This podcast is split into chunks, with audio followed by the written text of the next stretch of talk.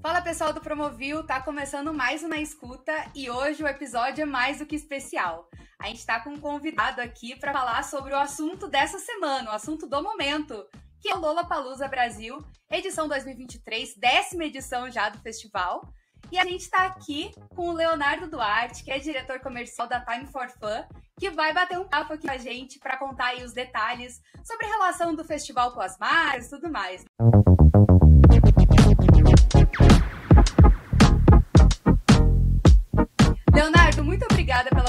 Participação aqui com a gente hoje. É um prazer estar contando aí com você. Aí já vai começar o Lula, né? Oi, Cindy, tudo bem? Boa tarde. Obrigado pelo convite aí.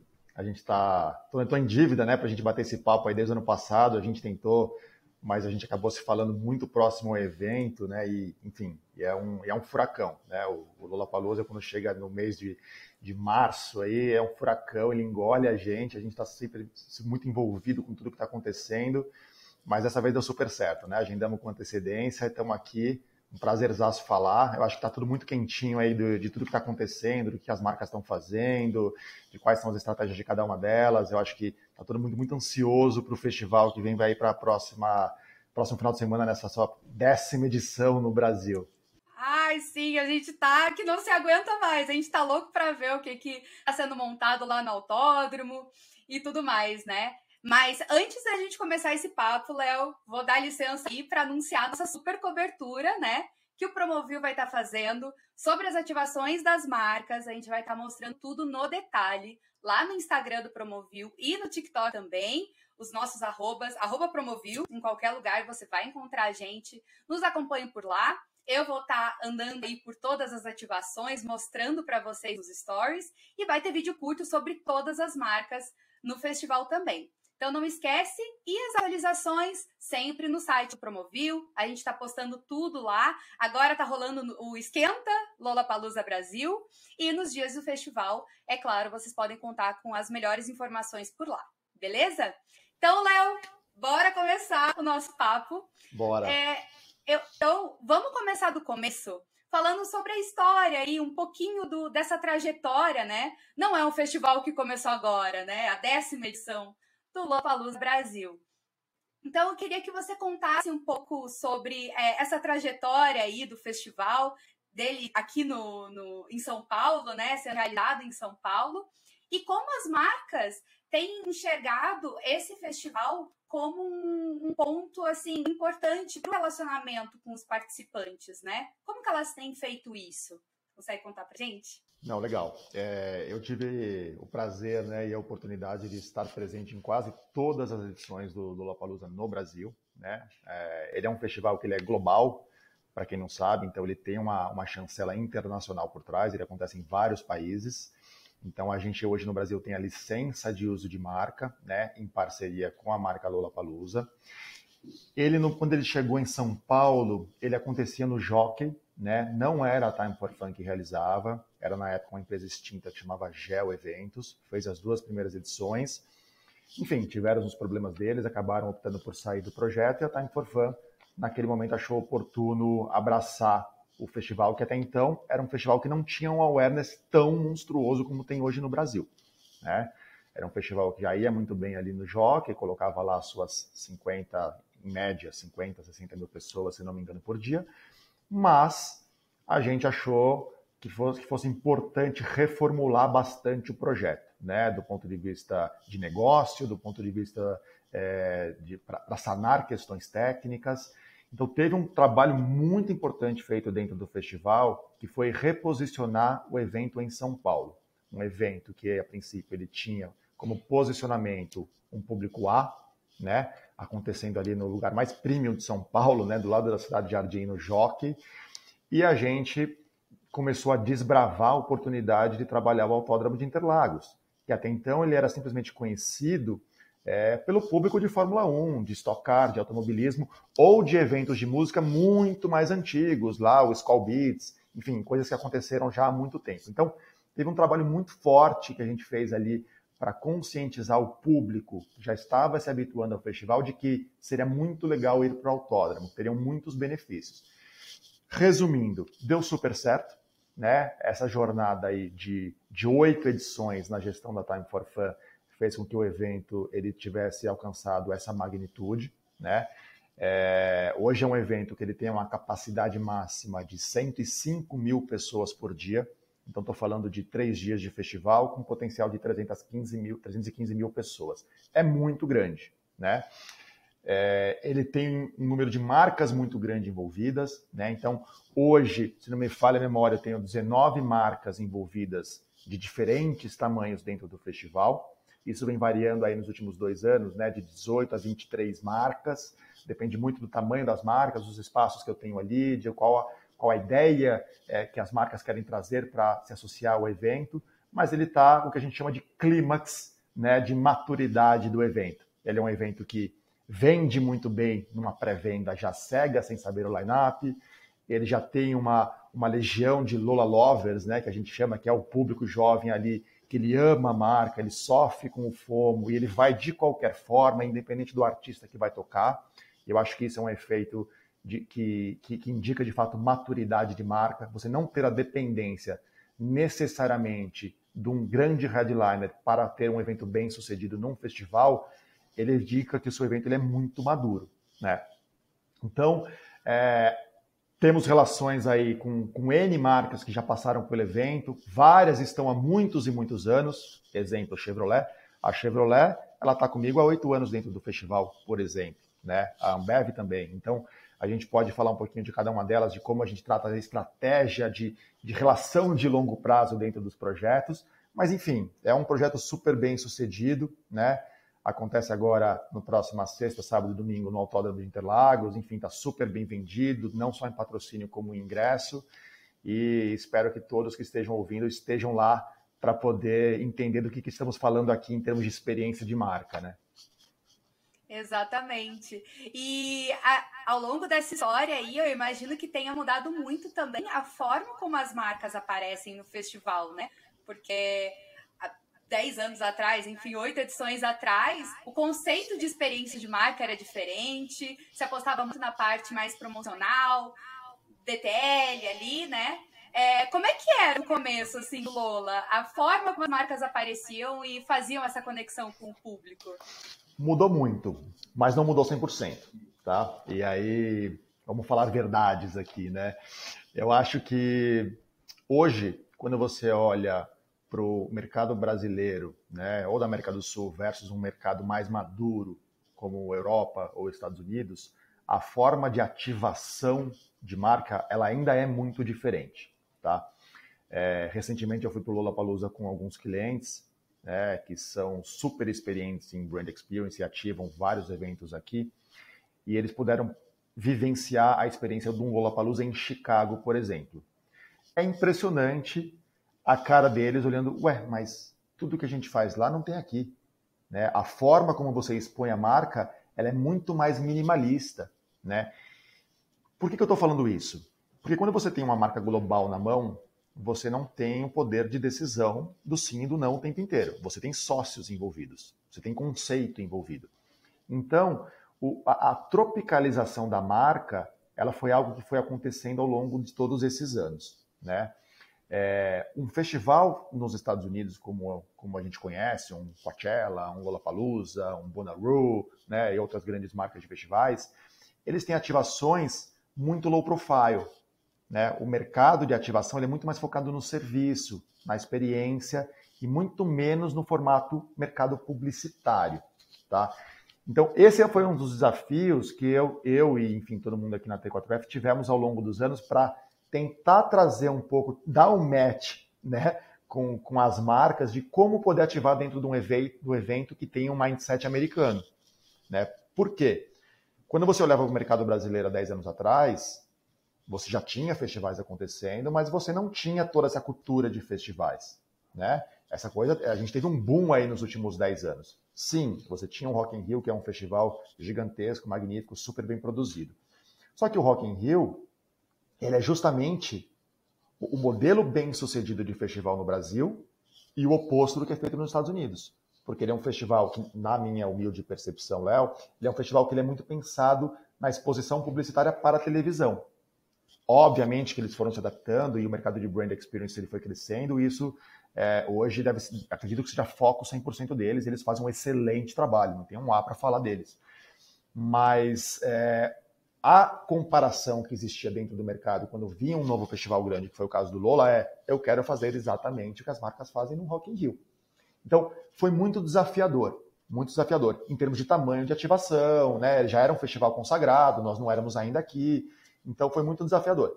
Mas foi algo que a gente foi construindo ao longo dos anos.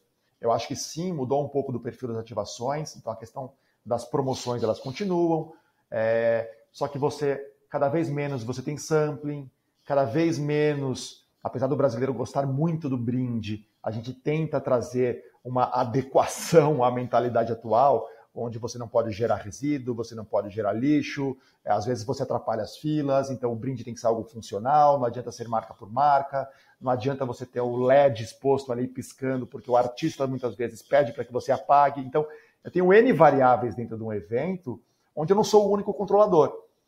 Eu, produção, e as marcas somos coadjuvantes que estamos dentro da, eh, agregando dentro daquele ambiente é a experiência para o público. Quem manda ali é o, é o artista.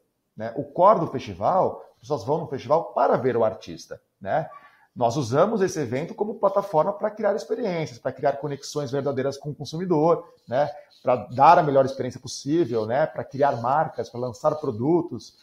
Mas a gente sempre tem que ter na cabeça que o público está ali por um único motivo, que é ver a banda dele ou conhecer bandas novas. Então, isso tem ajudado as marcas se enxergarem num lugar de, opa, legal, eu tenho que ajudar e não roubar a atenção, né?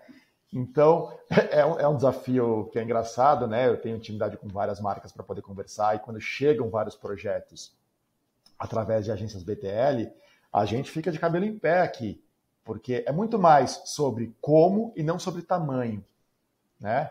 É, e eu posso trazer N exemplos de, de, ativações interessantes que já foram feitas que tiveram um recall de marca absurdo.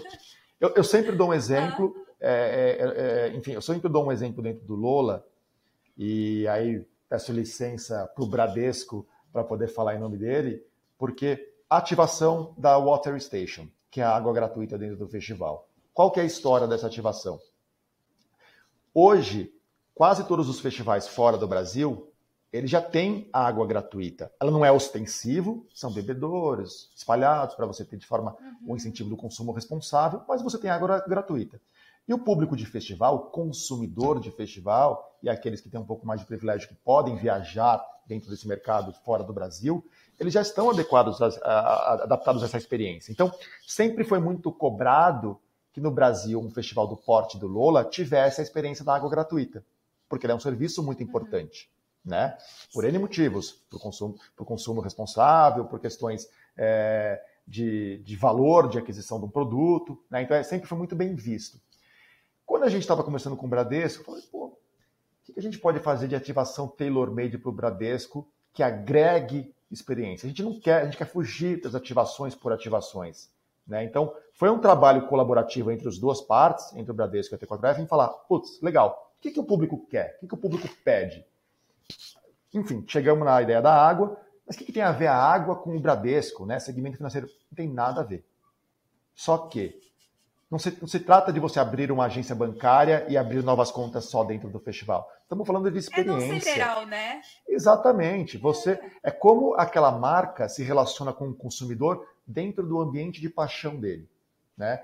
Então, a água, ele sanou uma das dores do público fez com que fosse uma das ativações mais simples do ponto de vista de funcionalidade, apesar de ser linda, espalhada pelo evento inteiro, mas uma das marcas mais lembradas dentro do evento. Então, é, num momento ali onde aquelas milhões de fintechs estavam explodindo, as queridinhas do jovem estavam ali, né, e, o, e o mercado de banco é, super concorrido, o Bradesco, que é uma das marcas mais tradicionais do mercado, conseguiu através do festival, que tem um público majoritariamente jovem, se aproximar desse público.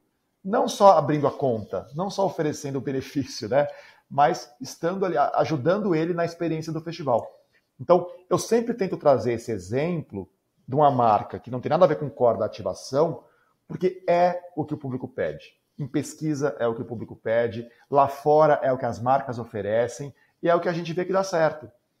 Então, assim, o público não vai lembrar do seu logo piscando, ele vai lembrar de como você ajudou ele dentro da experiência ou como você agregou, de alguma forma, a, a jornada dele dentro do, do, do evento. Né? Então, é, eu acho que isso é um, estou exemplificando a forma como as ativações vêm mudando ao longo dos anos, tá? Uhum. É, no caso, é como se vocês criassem todo um ecossistema propício para conexões completamente diferentes, né? Porque, por exemplo, quantas histórias não foram geradas por conta do squeeze da Bradesco, que não foram assim literais, como você falou, ai, de uma agência e tal, mas acabou contribuindo muito para a experiência né, da, da pessoa. Então, é, é um ambiente em que tudo isso pode ser criado e, e produzido, né? Muito, sim. E assim, e, e, e, às vezes as marcas vêm falar comigo, né, e tem marcas que são muito experientes, tem marcas que são menos experientes, né? Menos experientes. E eu sempre falo, gente, eu não sou o criativo. Né? O criativo é a agência TL, a agência BTL, eles vão propor. Você tem toda a liberdade para criar as ativações de vocês, dentro dos compliances de vocês, os KPIs de vocês eu tenho dados do meu consumidor que mostra o que, que eles não gostam, o que, que eles gostam, o que, que é tendência o que, que não é tendência. Então, a gente conseguir sentar todo mundo na mesma sala e desenhar algo que seja interessante e que, se possivelmente, fale dentro da linguagem do festival, perfeito. Porque a, a ideia aqui, e aí não estou falando só de Lollapalooza, qualquer evento, qualquer festival, a ideia é que as marcas cada vez mais possam passar camufladas, e quando eu falo camufladas, não é apagadas dentro do evento, é integradas. Né? As marcas têm que estar integradas com o festival, integradas com o público, integra integradas com a comunicação. A marca não, a princípio, ela não pode estar ali só porque ela quer usufruir daquele público que está ali, de forma oportunista. Não. De alguma forma, ela está ali porque ela acredita na, na, na, nos KPIs que, a, que o festival tem por trás, no perfil que aquele público tem, né, da mensagem que é levantada dentro daquela história. Então, cada vez mais você ter ativações que estejam integradas ao conceito e possivelmente até cenográfico do festival, melhor, porque você acaba tendo uma aceitação infinitamente maior, melhor por parte do consumidor que está ali por causa do festival, né? Então, essas são várias conversas que a gente tem ao longo do processo aí, mas que normalmente começam já na fase final de fechamento de parceria. E até continuando nessa parte aí dessas ideias, que é onde é, isso surge, né, também, Léo. É, eu queria que você contasse um pouco como é que funciona a dinâmica para captar esses apoiadores e patrocinadores ano a ano, né? A gente até estava conversando aqui em off, tipo, ah, é uma coisa que é contínua, é caso a caso, como é que é feito isso? Daí, se você puder compartilhar como é que funciona isso na prática para gente. É, eu, eu, a gente está numa crescente, né? Eu acho que a valorização do, da promoção offline ela, tá, ela tem crescido muito aí nos últimos oito anos, né? E eu acho que isso tem, tem contribuído muito para que as marcas atuem de forma recorrente dentro do segmento, tá? É, a gente tem marcas e marcas dentro dos nossos eventos. Algumas elas são marcas que entram como oportunidade e aí costumam ter uma antecedência menor é, de negociação para entrar em alguma oportunidade. Mas hoje, no, especificamente no Lollapalooza, que já é um festival consolidado, que já é um festival com 10 edições, já tem um aware, apesar de ser um festival de tendência, ele já tem um awareness muito grande, né? Em classe A, B, C, nacional, tem uma, uma, uma capilaridade muito grande. Cada ano que passa, eu tenho um público maior vindo de fora de São Paulo a gente consegue ter marcas que atuam dentro do pilar de forma constante, tá? Então, hoje eu sempre tento priorizar, comercializar os principais assets, ou seja, as principais cotas de patrocínio, né? Tá? Quando eu falo cotas de, de, de tamanho de parceria, que talvez tenha algum asset físico que vai do festival que vai ficar colado com a marca dela, sempre com contratos mais de longo prazo. Porque basicamente estamos falando de um naming right não se vende naming right por um ano. Né? É, eu não tenho benefício e a marca não tem benefício. Então, por exemplo, hoje no Lola, especificamente na edição de 23, eu tenho como principais assets os palcos, né? Então, são todos contratos de longo prazo. Então, a Chevrolet, como eu falei, ela está no Lollapalooza já há oito anos. a Ambev com a marca, antigamente com a marca Skol, hoje com a marca Bud, mas no total já está há oito anos dentro do festival. A Adidas, ela está no terceiro ano consecutivo de naming de palco. Agora a gente tem a Doritos, a, a Doritos saiu, né? E agora eu tenho a Johnny Walker, que vai usar a oportunidade de naming rights para lançar um produto novo que é o Blonde, né? Se apropriando do name do palco Perry, que por acaso é o, é o único palco que tem o nome do fundador do festival, que é o Perry Farrell, né? Que é um palco mais focado em música eletrônica, com um público mais jovem. Então esses são meus principais assets. Fora isso, eu tenho o Lola Lounge, que é o camarote exclusivo do festival que eu tenho a vivo. Eu considero a Roda Gigante é, um ícone do festival, né? E aí eu tenho a Samsung já pelo terceiro ano consecutivo associado a ela. Então, quando essas marcas que estão atreladas a algum espaço físico muito grande, que é referência, inclusive geográfica dentro do festival, são marcas que são extremamente estratégicas para mim. Então, não é benéfico para o evento ficar mudando o nome de palco ano a ano. Até porque o público ele usa como referência. Ah, vamos ali assistir show no palco Chevrolet, vamos assistir no palco Adidas. Então, virou referência geográfica do festival. Né? É, Criou-se essa clusterização de perfil de artistas que tocam em cada um deles. Então, é, eu sempre tento proporcionar contratos de longo prazo, porque eu acho que eles ajudam muito na construção da experiência. Você ativar um festival como esse não é uma tarefa simples, ela tem que ser vista como uma tarefa de médio prazo, né? tem que ser uma ação estratégica. Eu acho que o one shot, você entrar gigante dentro de um evento como esse e não fazer mais nada dentro do território de festivais de música, eu acho um baita de um desperdício, né?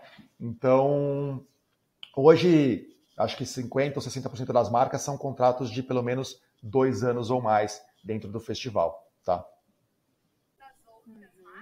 E daí também tem a questão das outras marcas, né, para analisar a questão estratégica delas, né, de em que momento do, da comunicação que elas estão, para é, trazer o, assunto o, o Lula, o Lula sempre como é que funciona? Tem, enfim, Ou elas de todas procuram as formas, né? Vocês? Eu acho que à medida que a, a, a maturidade do evento foi sendo atingida, cada vez mais a gente é procurado pelas marcas, né? É, muitas ainda só procuram nas vésperas. Né? Eu acho super curioso como que as pessoas descobrem que querem fazer algum tipo de evento, algum tipo de associação de marca um mês antes do, de um festival desse tamanho. E aí, eu, às vezes, eu simplesmente declino a proposta para gente. É, por que, que eu vou aceitar uma proposta um mês antes se vai ser péssimo para você e se vai me colocar no olho do furacão? Não, não é legal para nenhum dos lados.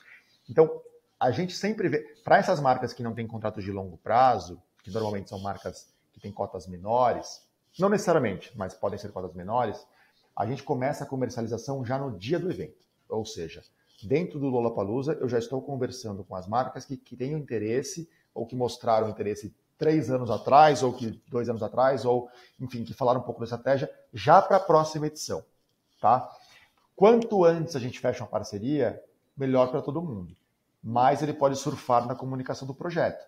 Um projeto como o Lola, por exemplo, ele tem no mínimo seis meses de antecedência, começando o lançamento de line-up, início de venda, posts, aquecimento. Então, você tem uma jornada aí super fértil para você se apropriar com geração de conteúdo. Coisa que normalmente, por exemplo, num, num show, num show one-off que eu chamo específico de um artista, você tem outros ganhos, mas você tem muita dificuldade em falar do nome do artista, porque você acaba entrando no endorsement. O festival é a plataforma perfeita para isso. Você não está falando quem é o artista, está falando da marca, da label do festival. E eu acho que isso é a graça do, do, desse território de música que vem crescendo muito, não só no, no mundo como no Brasil.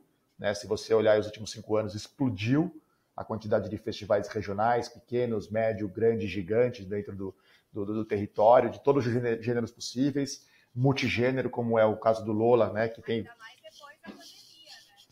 Engraçado, Ainda mais esse depois um estudo que a gente pandemia, fez aqui também né? dentro da nossa área de BI, mostrando como catalisou o mercado de festivais durante, a, na verdade, pós-pandemia. Por quê? Eu falei durante porque ele começou antes na Europa e nos Estados Unidos, que abriram um pouco as portas antes. Né? E o Lola, curiosamente, foi o, o primeiro festival a ser cancelado no Brasil e o primeiro grande a acontecer pós-pandemia. Então a gente conseguiu ver um fenômeno, É. por exemplo, na curva de venda de ingressos. Sim. O que a gente via lá atrás, que só acontecia em evento, em shows de fãs, ah, O Rolling Stones vai fazer show, esgota em segundos, porque você fala com fã. O festival não tinha isso. O festival ele tinha um, uma trajetória de venda de ingressos longa, porque você vai pelo programa, você vai pelo, porque os seus amigos vão, você nunca não vai necessariamente porque tem aquela aquela banda. Então sempre foi uma venda muito espaçada, né, que chegava até a véspera do evento para você dar um sold out. Durante a pandemia, a gente olhava os números lá de fora, Lollapalooza, Coachella, Glastonbury, festivais que colocavam 100 mil pessoas por dia esgotando em horas. Então esse fenômeno ele foi cascateado para cá e aconteceu no Brasil. A, velocidade de venda de ingressos do Lollapalooza desse ano foi monstruosa, de, de 22, desculpa, foi monstruosa, né? Então eu acho que esse mercado ele tá, ele, ele ferveceu, né? Eu acho que não só para o público, porque mudou muito a forma de consumo de música, né? Eu acho que as plataformas de streaming ela faz, fazem hoje com que você dentro do mesmo playlist você saia do do pop pro rock, pro trap, pro indie, pro axé, né? Você não tem mais gênero musical a ser é, estabelecido, a ser seguido. Então, e o festival é basicamente isso. Você vai para ver às vezes a música de um artista e você sai conhecendo outros 20 artistas, né? Então acho que esse é o, é o, é o fenômeno que é super interessante dentro do festival. Sim. Então é, é um mercado que ele tem muito a crescer. Então, não só o público com essa alteração de formato de consumo, como as marcas viram isso como oportunidade. Pô, que legal. O festival ele tem recorrência. Então, ele sempre acontece no mesmo período naquele, durante o ano. Ele acontece vários anos seguidos. Então, você consegue falar durante um período maior sobre aquela plataforma. Você consegue amplificar através de N canais parceiros, através da, do poder das redes sociais, sem necessariamente pedir autorização para o Drake para falar do festival, o que seria inviável. Né? Mas é, mas é verdade. Então, ele virou, dentro do território de música, Sim. uma das principais plataformas hoje uhum. para que as marcas possam é, estar conectadas no offline e também no digital com os seus consumidores.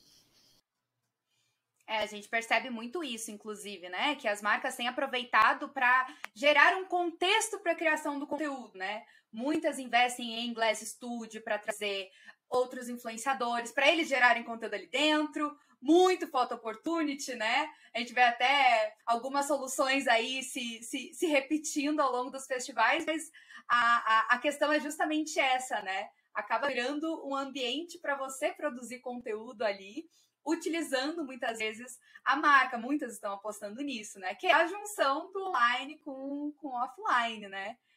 Sim, sim. Eu acho que você, você comentou sobre o Glass Studio, né? Os podcasts, os Glass Studios ali em loco, eu acho que eles são a febre do momento, né? É, eu acho que ele é a receita básica de amplificação no target alvo, né? Então, é, é, o desafio que as marcas têm, né? Um evento deste porte que coloca ali 315 mil pessoas no total, ele, ele requer um investimento alto de marca, né? Porque você adquire aquele patrocínio, você tem que ativar fisicamente para proporcionar algo de brand experience interessante, você tem que fazer o, o, o, 360 com mídia de alguma forma, porque você não pode ficar restrito a aquela mega experiência dentro do evento que vai ser mágica. Você tem que trazer isso para fora.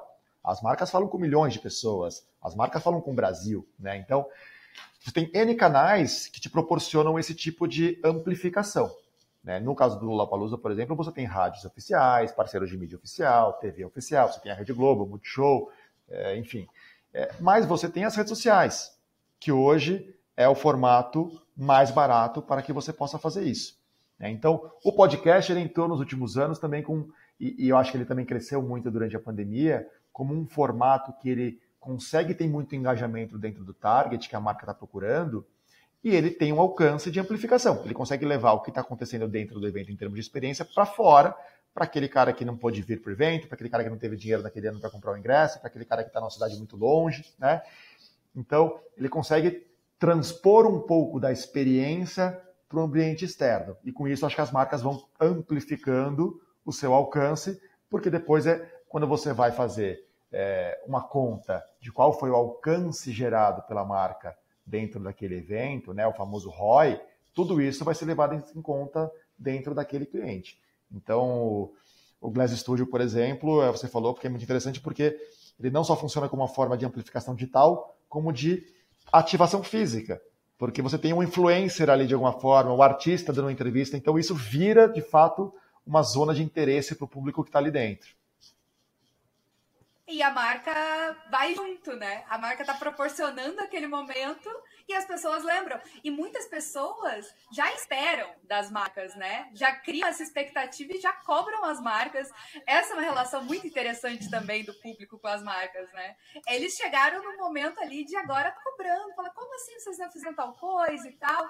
Então já chegam firme ali, ele não quer qualquer coisa não, né, né Léo? Não, é, e, e, São e exigentes. Público, muito, muito, e o público do Lola é um público recorrente, né, é um público que gosta do Festival Lollapalooza e gosta de festivais de música, né, então eu citei como exemplo aqui a Water Station, que é uma ativação do Bradesco, que por, por algum motivo ela não aconteceu no, na última edição, o público cobrou que tivesse nessa, esse ano, né? volta, nessa volta, né, o público cobrou a, a, a, a ativação, o público está me cobrando a realização do Onyx Day, que esse ano não teve, né? Porque foi um, um, um, um formato de ativação que a gente fez aqui dentro de casa junto com a Chevrolet.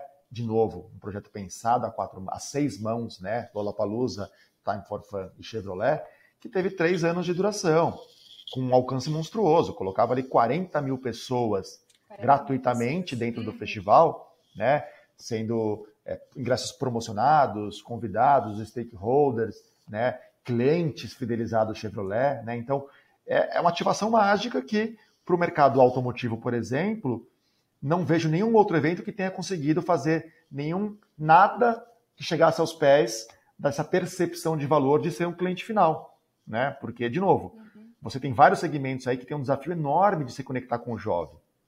Segmento financeiro é um, automotivo é outro, né? Você tem cada vez mais essas marcas têm que falar a língua dessas pessoas. E, de novo, e não é só vendendo, é trazendo é, experiências, trazendo ideias, sanando problemas, né? estando de, no dia a dia delas de forma positiva. E eu acho que esse é o papel das agências de BTL quando elas vão propor algum tipo de experiência de marca que, é, que, que, que de fato deixe caracterizado o que, que aquela marca patrocinadora do festival quer falar com o público que está ali, né? Uhum, exatamente. E falando também sobre essa questão dos festivais, Léo, que você comentou aí dessa, desse fenômeno novo, né? Acho que a gente pode comentar também sobre essa questão do, do boom dos festivais de fato. E as marcas estão cada vez mais é, sendo atraídas por essa estratégia, né, aparecer no festival, até para estabelecer uma régua de relacionamento com o público de forma mais contínua, né? Você comentou, ah, aparecer uma vez de uma forma estrondosa no festival e sumir. Isso não faz mais sentido, até pela exigência do nosso público, né? Que a gente não está falando com qualquer público também. Então, vocês aí na, na T4F também estão com um, uma carteira grande aí de projetos de outros festivais, né? Imagino que muitas marcas sejam do Lola e também se relacionem com outros, né, dependendo do line-up. Enfim, queria que você comentasse aí um pouco sobre como que funciona essa parte dos bastidores, o que, que vocês conversam a respeito desse fenômeno, né?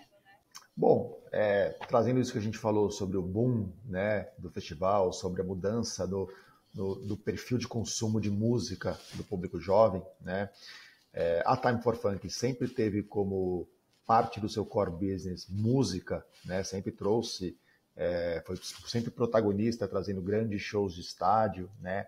Ela hoje se fortalece como tendo um dos principais braços composto por festivais, né? Então, a ideia aqui é que a gente sempre esteja conectado com o que é tendência, com o que o público quer, com o que as marcas querem. E o meu papel é traduzir o que as marcas querem aqui dentro. Então, é ouvir o que, que as marcas querem, quais os desejos em termos de conexão, quais são as dores, quais são as dificuldades, quando você fala de, de território, de, de ativação offline, né? E fez com que hoje a gente tivesse, a, gente abraçou um desafio que é, bom, legal, vamos olhar para o calendário do ano e vamos trazer N oportunidades para que essas marcas que queiram de fato explorar estrategicamente esse território de música nos festivais possam atuar. A gente acredita que a recorrência, né, a geração de conteúdo, a relevância dos conteúdos, o que você falou, né, de relacionamento com não só como consumidor, como o mercado B2B, a conexão no offline, ela é muito importante. Então, você ficar restrito simplesmente a um grande evento, ela não é suficiente.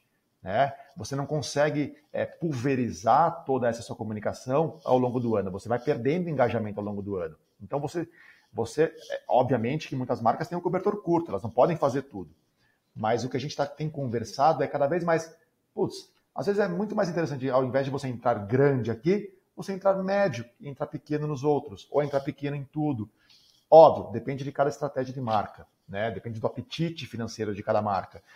Mas a sustentação ela é muito importante. Então, cada vez mais eu tenho marcas que estão comigo de forma muito grande, muito consagrada e consolidada num festival como o Lollapalooza, falando, Léo, o que mais eu posso fazer? Como eu posso gerar mais conteúdo ao longo do ano, mais ativação física, mais lançamentos, mais pontos de contato? Então, hoje, eu tenho N festivais na minha plataforma. Eu tenho várias marcas que estão em todos os meus festivais eu tenho marcas com perfis diferentes de acordo com o gênero de música, o perfil de público que eu tenho ali, ou o tamanho do bolso. Então eu tenho o Festival Girls, que aconteceu aí nesse mês de março, né, na Semana do Dia Internacional da Mulher. Eu tenho o Lola Palusa agora. Eu tenho o Turá, que é um festival que fala de brasilidade, né, de regionalismo, que aconteceu no Ibirapuera e vai voltar a acontecer esse ano é, e deve crescer. Esse é um festival que teve uma aceitação absurda. É um festival que a gente está olhando aí para outras praças, né? É, foi muito interessante isso. Foi extremamente elogiado em redes sociais. E, e foi de fato uma surpresa, porque o mercado de, de, música brasileira, de festivais nacionais, ele já é muito bem trabalhado no Brasil. A gente conseguiu criar um posicionamento Sim. de marca diferente, que fez com que tivesse uma aceitação muito grande é. das marcas, dos artistas e do público. Então, estamos olhando de forma estratégica para crescer esse evento, para ir para outros estados, né? Eu tenho o Pop Load, que é um festival já super consagrado de música indie rock alternativo, já teve vários grandes nomes, né? Jack White, né? É, Pat Smith, enfim, é, que ele também a gente tem uma estratégia de crescimento na próxima edição, entre outros que a gente está conversando aí para poder anunciar em breve no mercado para poder compor essa plataforma. Ou seja, eu vou ter eventos que falam com público feminino, que falam com diversidade, que falam de rock, que falam de indie, que falam de pop, né? É, que falam de brasilidade, para que quando você pega o balaio todo de música, você não só tem opção para todo mundo, mas como você pode criar plataformas e pode gerar ao, ao longo do ano uma, uma, uma, estratégia de comunicação com o público que consome festivais, que consome música, é, ou com um target específico, ao longo do ano inteiro. Então, eu acho que é isso que as marcas têm me pedido, a gente tem conseguido oferecer e tem, tem dado bons frutos de parceria. Uhum. E criar conexões personalizadas, né? Porque uma mesma marca pode estar em todas elas, mas como são públicos diferentes, isso é interessante, né? Conforme vem crescendo essa, essa, esse fenômeno dos festivais, eles vão dando cada vez mais específicos, né? Porque daí Totalmente. você atinge Totalmente. Cada um de uma cada... forma Cada um desses eventos, ele tem, aqui internamente, eles são clusterizados de, uma, de, de, um jeito, né? Então, seja pelo gênero musical, seja pelo perfil de público. Então, a gente sabe que sempre estamos falando de música, de festivais, ou seja, tem muita intersecção. Porque é isso. Hoje eu saio, eu estou escutando forró, escuto axé, escuto pop, escuto rock. Então, eu, consumidor, eu posso em todas, né? Só que a gente tenta ter um posicionamento de marca distinto para cada um deles. Então, a marca, ela se identifica mais com um ou com outro. Ou aquela que tem uma estratégia um pouco mais consolidada, já muito mais trabalhada, que tem a oportunidade de falar de música e não de target, ela entra no guarda-chuva. E ela tem conteúdo ao longo do ano inteiro. Porque é isso, conteúdo, né? É, hoje ele vale ouro. Então você ter nas suas redes sociais uma comunicação com o seu público direto, falando de conteúdo relevante, que tenha sex appeal, é extremamente importante. Você ficar falando só do seu produto, só de lançamento, só de preço, ele é maçante. Você falar de um artista, o quão sexy é isso? Você falar de data de lançamento, você dá a oportunidade de, de participar de uma pré-venda, você dá a oportunidade de participar de um show especial, você dá um acesso diferenciado, você, enfim, promocionar ingresso do artista que é o, o artista da sua vida, tem um preço infinitamente diferente de você simplesmente falar só de commodity, né? Então eu acho que é, é o que as marcas estão vendo como oportunidade. A, a conexão dentro de, um, de contextos diferenciados, né? E personalizar essa, essa forma de se relacionar, né? De acordo com cada uma delas. Sim, Gi, assim, a, a, a, a, conexão que é gerada dentro de um evento é, entre o consumidor e a marca, eu acho que não existe nada maior. Eu já vi consumidor fazendo tatuagem da Chevrolet dentro do Lollapalooza. Aí você vai falar, ah, Léo, mas é um revendedor, é um funcionário de longa data. Não, consumidor. Ele fez a tatuagem do Chevrolet porque ele estava naquele momento, talvez ele tivesse emocionado, mas ele gosta muito da marca, e o cara fez a tatuagem do Chevrolet. Como, como tem vários cases de marca de Harley Davidson, por exemplo. Então, isso para mim, ele, ele traduz o, o, o, o, tamanho do potencial que existe na conexão do consumidor em eventos como esse. Algo que, no, eu acredito eu, vai ser muito difícil de conseguir simplesmente através de uma campanha de marca na televisão. Você pode até arrepiar o braço, mas você não vai sair de casa correndo. você né? não vai sair de casa correndo para fazer uma tatuagem da marca. Né? Sim, qual, qual é o motivo? Por, por, que, que eu vou fazer isso, né? É. Mas é justamente aquilo mexe tanto com ele que ele tá ali no meio e fala: ah, vou fazer mesmo. Eu mesma, minha primeira tatuagem foi numa ativação da Jeep. Olha. Não foi da Jeep, não é uma tatuagem da Jeep, é só um raminho. eu não, dei, eu, eu não dei esse, eu não dei esse exemplo de propósito, eu não sabia, hein? Pois é! que coincidência! Mas é justamente né, uma experiência que tá marcada na minha pele, assim, não esqueci. Então é muito doido. E são coisas que eu imagino que na teoria são inimagináveis. Você pensa assim, ah, não, quem é que vai fazer uma tatuagem? Será que gostam tanto assim da marca? Gente, no contexto certo, com a narrativa certa, ali, Exato. com jeito, Exato. funciona. Eu acho que o, eu acho que o clichê eu acho que é o ápice. Eu acho que a tatuagem é... é o ápice disso, né? Exato. Eu acho que o clichê da experiência memorável, ela funciona muito dentro de um festival, né? Então você participar de uma ter uma interatividade ali com a marca que te, que te interessa, de uma forma legítima, num ambiente onde você esteja com, com os nervos da flor da pele, do, do, do ponto de vista positivo, emocionado, eu acho que isso, enfim, tem N pesquisas que mostram o quanto o consumidor ele, ele tem uma relação melhor com as marcas que participam desses momentos da vida dele. Né? Não, é, não é só aquela marca que está na gôndola do supermercado, não. Ela está ao lado dele, ou sendo consumida por ele, ou proporcionando algo para ele durante o show da vida dele, onde ele conheceu a pessoa da vida dele, onde ele está chorando de emoção. Então, acho que nada paga essa relação que a marca pode estar tá, é, neste momento. Uhum. E isso não tem Roy que meça, né? Não tem. Essa é uma outra dificuldade do mercado. Né? É, tem muitas questões dentro do patrocínio que, o, que é inatingível pelo ROI. Então, você não vai ter o payback quantos cartões foram abertos, quantas contas foram abertas, quantas cervejas foram vendidas, quantos acessos nas minhas redes sociais, enfim, isso tudo você consegue tangibilizar. Agora, no curto prazo, eu sempre sou muito honesto com as marcas que falam comigo: ah, isso vai gerar o ponteiro de imediato no meu PDV? Obviamente que não. A expectativa é completamente errada. Estamos falando aqui de construção de marca. Né? É, se você quer gerar é, vendas imediatas no PDV, faz promoção. Né? É, é, o caso é completamente diferente. Estamos falando aqui de experiências de marca. Então, o ROI ele acaba não abraçando 100% isso. Cada empresa tem a sua forma e a sua métrica em relação a quantificar e qualificar um ROI dentro da companhia. Né? Então, às vezes a empresa ela patrocina porque ela precisa posicionar, reposicionar ou lançar um produto. Às vezes ela quer só simplesmente através de um payback. E aí começa uma interlocução comigo, onde o marketing passa para o comercial e ele quer justificar 100% do patrocínio no comercial. Eu falo, gente, vamos parar, porque não é por aí. É, eu não estou falando simplesmente de venda. Se for para você ter um resultado positivo só no que você vai vender dentro de um evento ou imediatamente do, durante ou pós o evento, esquece, não tem payback positivo. Né? De novo, estamos falando de experiências de marca, que é algo muito maior do que isso.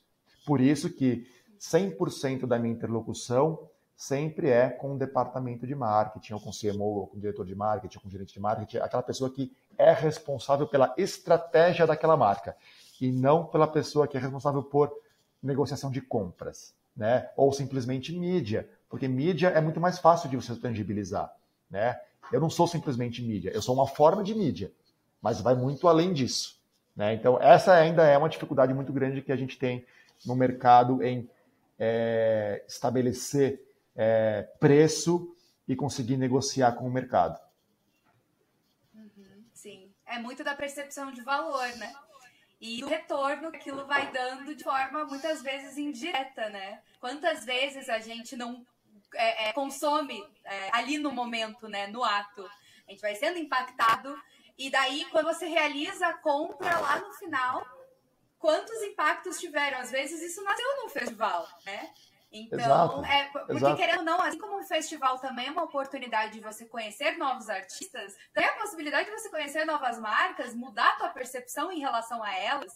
Então, tudo isso está relacionado, né, na jornada ali. Sim, sim, e eu te garanto que hoje as marcas que estão dentro do festival, elas têm estratégias completamente distintas ali dentro. Né? Cada uma tem o seu KPI é, a ser seguido dentro da, do propósito do patrocínio do evento ou do propósito da ativação que ela está levando para o festival. De novo, se é lançamento, se é ganho de awareness, se é ganho de engajamento, se é reposicionamento, se é rejuvenescimento da marca, né? se é criar conexões é, mais profundas com o consumidor.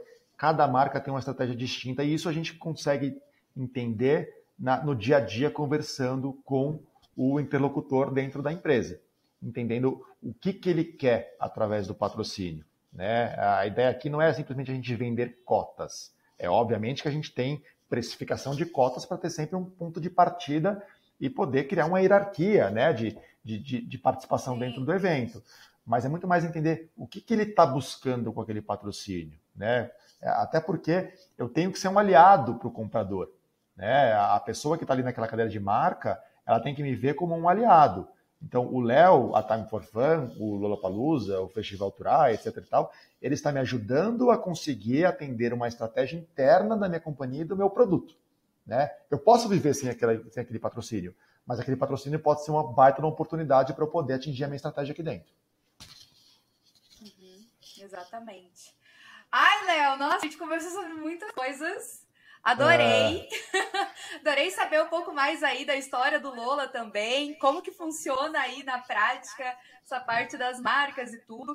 Tem mais alguma coisa aí que você queira falar pra gente, pro nosso público aí que está nos ouvindo, nos assistindo?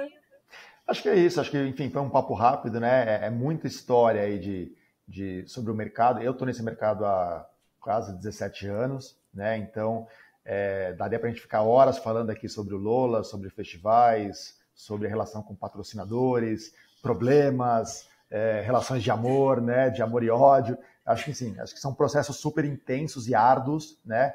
Você colocar de pé um projeto como esse, né? E eu estou falando simplesmente comercialmente, não estou nem falando de produção, não estou falando de nada, mas colocar de pé envolvendo a área de marketing da companhia, envolvendo a agência de ATL, uma agência de BTL, o board executivo da empresa, tem uma expectativa enorme em cima do relacionamento que vai ser proposto ali, dos resultados é muito intenso, mas ao mesmo tempo é muito gratificante. Tanto que a gente consegue ver que o índice de renovações de patrocínios como esses, acho que ele traduz o efeito positivo que isso tem nas marcas. Né? Eu acho que cada vez mais você tem uma briga dentro dos, de cada um dos, dos segmentos né, das empresas tentando se apropriar de um território ou de um asset importante como esse. Então, a marca que, que, que faz de forma consciente que ativa de forma responsável e que obtém resultados, dificilmente ela sai no curto prazo, né?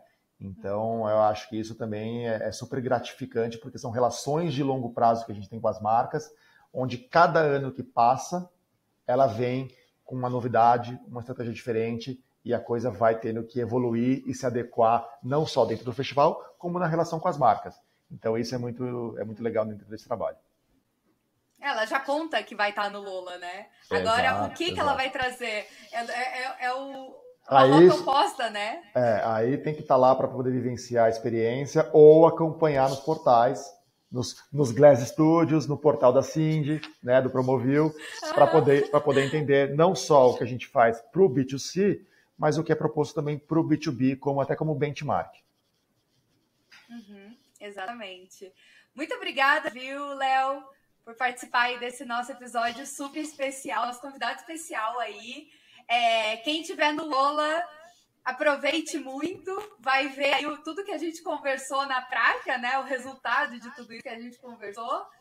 E não perca a nossa cobertura especial também, que a gente vai mostrando tudo para vocês nas redes sociais também no site, beleza? Obrigada demais, viu, Léo? Obrigado. E bom, e sucesso aí com tudo que vai acontecer nos próximos dias também. Obrigado a você, Cindy. Quem puder, não deixe de, de, participar da experiência, porque o Lula, de fato, ele é, ele é um festival muito, muito legal, com muitas experiências interessantes de marcas. Você tem mais de 19 marcas presentes dentro do evento né, de todos os segmentos possíveis. E além dos shows, que eu acho que é o concurso aqui e todo mundo quer assistir. Então, bom show a todos. Ótimo show a todos, ótima experiência completa de Lola Palusa Brasil aí 2023 para todo mundo. Valeu, pessoal. Vejo vocês na próxima semana. Tchau, tchau.